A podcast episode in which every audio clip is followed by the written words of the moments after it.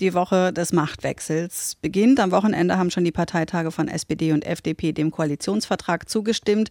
Heute soll das Ergebnis der Urwahl bei den Grünen bekannt gegeben werden. Und wenn alles nach Plan läuft, dann wird morgen der Koalitionsvertrag unterschrieben und am Mittwoch soll Olaf Scholz dann im Bundestag zum Kanzler gewählt werden. Das alles inmitten der vierten Welle der Corona-Pandemie mit den erschreckend hohen Zahlen und vollen Intensivstationen. Das hat bei der FDP schon zu einem Umdenken geführt. Ein Realitätscheck haben da Beobachter attestiert. Wie diese Bewegung aussieht, in welche Richtung sie gehen kann, das kann ich mit Johannes Vogel besprechen, dem Vizevorsitzenden der FDP. Guten Morgen, Herr Vogel. Guten Morgen, Frau Naht. Christian Lindner hat am Wochenende beim Parteitag gesagt, dass er sich eine allgemeine Impfpflicht mittlerweile vorstellen könne. Wie geht es Ihnen, wenn Ihr Chef da so eine Kehrtwende hinlegt? Naja, also das ist ja eine Diskussion, die in allen Parteien stattfindet. Ähm, alle Parteien haben das ausgeschlossen, gerade auch die geschäftsführende und amtierende Bundesregierung. Ähm, und gleichzeitig stehen wir vor der Herausforderung, wie kriegen wir mittel- und langfristig es hin, dass wir uns nicht von Einschränkung zu Einschränkung hangeln, die ja auch enorme Belastungen bedeuten. Geschäfte äh, stehen unter Druck, Menschen müssen Einschränkungen hinnehmen und das ist die Debatte, ähm, die wir jetzt als Gewissensfrage im Bundestag führen werden, abseits von Fraktionsgrenzen. Und das finde ich bei so einer medizinethischen Frage eigentlich eine sehr gute Lösung und angemessen. Hm, jetzt haben viele der FDP-Anhänger offensichtlich ähnlich umgedacht wie der Parteichef. 77 Prozent der FDP-Anhänger sind laut ARD Deutschland Trend für eine allgemeine Impfpflicht. Sie werden parlamentarischer Geschäftsführer der Fraktion, wahrscheinlich. Als der sind Sie zumindest vorgeschlagen. Wenn die Fraktion mich morgen wählt. Genau. Warum ähm, ist es da der Fraktion nicht möglich, eine gemeinsame Position zu finden?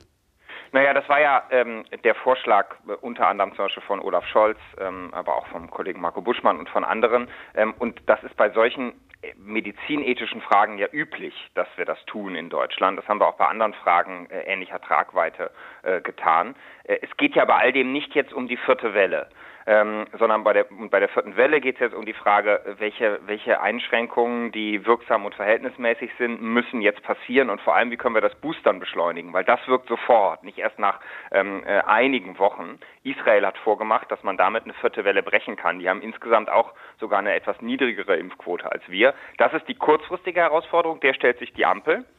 Wir werden auch eine einrichtungsbezogene Impfpflicht äh, jetzt diese Woche im Bundestag voraussichtlich verabschieden. Ich bin jedenfalls dafür, also dass Menschen, die Verantwortung tragen beruflich für besonders vulnerable Gruppen, Ältere zum Beispiel in Pflegeheimen, ähm, dass die kommt. Das halte ich auch für richtig und zumutbar. Die andere Frage, auch nach dem Vorlauf der letzten Monate über alle Parteien hinweg, die ist, finde ich, eine, die, ist, die berührt so viel ethische Grundlagen. Da ist es richtig, dass wir das äh, dem Gewissen der Abgeordneten äh, überlassen. Und damit haben wir in Deutschland ja auch gute Erfahrungen gemacht. Ja, dann hat Christian Lindner äh, beim Parteitag auch gesagt, man müsse jetzt vorausschauender agieren. Hieße das in diesem Fall nicht möglichst schnell so eine allgemeine Impfpflicht einzuführen, um eben der nächsten Welle frühzeitig begegnen zu können? Also wie viel Zeit hat man da für die Diskussion?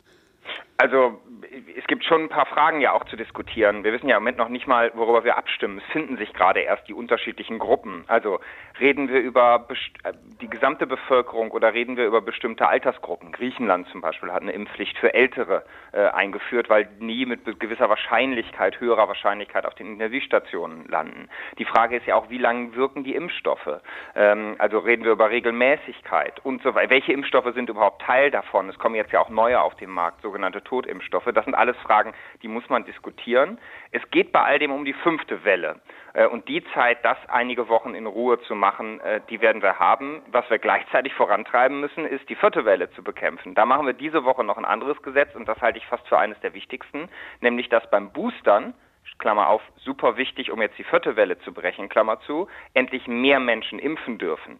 Äh, das geht diese Woche noch durch den Bundestag, also Apotheker, ähm, äh, Zahnärzte und so weiter und so fort. Ja, aber Herr Vogel, wenn man sich die Übergangswochen jetzt anguckt, auch mit der Pressekonferenz, bei der Marco Buschmann, den Sie ja eben auch schon erwähnt haben, designierter Justizminister, mit einem konkreten Datum operierte, wann die Maßnahmen und auch die Pandemie vorbei sei, nämlich am 20. März. Das ist jetzt gerade mal knapp sechs Wochen her. Wie blicken Sie darauf jetzt? Naja, also ich, ich, glaube, man kann fairerweise sagen, dass äh, das hier ja wahrscheinlich der komplexeste Regierungswechsel äh, in der Geschichte der Bundesrepublik ist, weil wir in der schwersten Krise seit dem Zweiten Weltkrieg sind. Ja, und ähm, ist der zum Teil schon misslungen?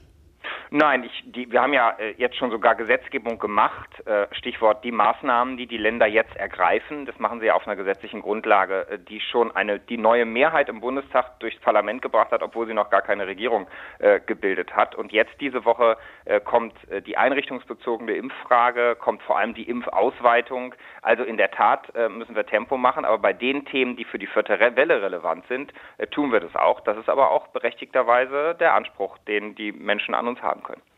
Jetzt hat gerade in der vergangenen Woche das Bundesverfassungsgericht auch die von der FDP so harsch kritisierte Ausgangssperre als verfassungsgemäß eingeschätzt. Ähm, wie viele Argumente bleiben Ihnen dann noch gegen solche Maßnahmen? Na, die Maßnahmen, die jetzt kommen, äh, die haben wir ja gesetzlich ermöglicht und die äh, finde ich auch richtig. Ähm, wir weiten jetzt ja sogar Maßnahmen aus. Wir haben auch ganz neue Maßnahmen eingeführt. 3G-Pflicht am Arbeitsplatz, im öffentlichen Personennahverkehr. Ja, und eben mit dabei auch Ausgangssperren, die aber die Länder durchsetzen mussten, weil sie die ja nicht wollten. Nee, Ausgangssperren äh, finden ja eben äh, nicht statt, äh, sondern was passiert sind Kontaktbeschränkungen. Und das ist nicht dasselbe. Das ist äh, mir auch wichtig. Zum Beispiel Nordrhein-Westfalen, das größte Bundesland, hat auch äh, die ganzen Corona-Wellen hindurch nie auf Ausgangssperren gesetzt, flächendeckend, sondern auf Kontaktbeschränkungen. Das ist ein ganz scharfes Schwert. Das ist aber nötig, aber es ist was anderes. Wir wissen, dass äh, Corona von Kontakten sozusagen abhängt. Das Virus überträgt sich zwischen Menschen. Nicht an der Frage, ob ich alleine äh, spät abends mit dem Hund an der frischen Luft bin. Das sind so Differenzierungen. Das müssen wir schon auch in der Pandemie machen. Was ist wirksam und verhältnismäßig? Ähm, das sich nicht leicht zu machen als Bürgerrechtspartei, das finde ich auch aller Ehren wert sagt Johannes Vogel und der ist der stellvertretende Bundesvorsitzende der FDP. Vielen Dank für das Gespräch heute Morgen, Herr Vogel. Danke Ihnen, schönen Tag. Schönen Tag. Inforadio. Wir lieben das Warum.